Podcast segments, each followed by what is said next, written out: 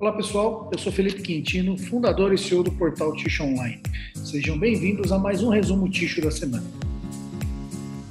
Essa semana eu quero começar com uma notícia que acabou de sair. Uh, é uma notícia de personal care é a respeito da Ontex, que coloca a operação do Brasil à venda. As donas das fraldas Pompom e Turma da Mônica coloca a sua operação no Brasil à venda. E aí, entre as empresas aí que estão interessadas no negócio, que está bem encaminhado, é a Dio Paper, a japonesa dona da Santer. Isso mesmo, eles têm interesse em expandir os seus negócios aí no mercado de personal care no Brasil e estão à frente aí na corrida pela aquisição da Ontex. Vamos aí acompanhar aí as próximas notícias para ver.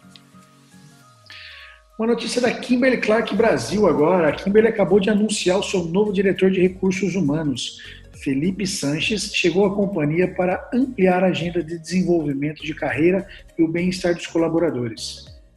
Ainda sobre a Kimberly Clark, a empresa recebeu o prêmio de progresso em metas de sustentabilidade. A Kimberly Clark foi reconhecida com o prêmio de liderança climática por suas fortes metas estabelecidas e alcançadas na redução de gases de efeito estufa. Parabéns aí para a Kimberly por mais esse prêmio.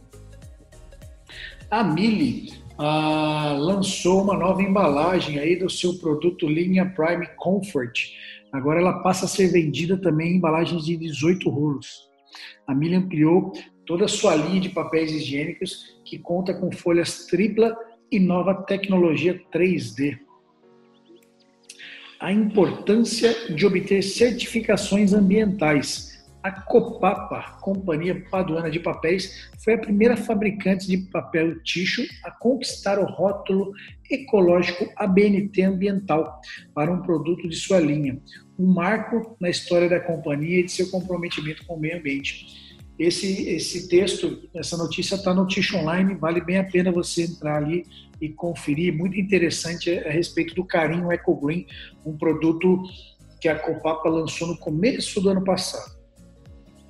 Essa semana também saiu o Talk Ticho que eu fiz com o Marco Chaio, que é diretor de vendas da Toscotec no Brasil.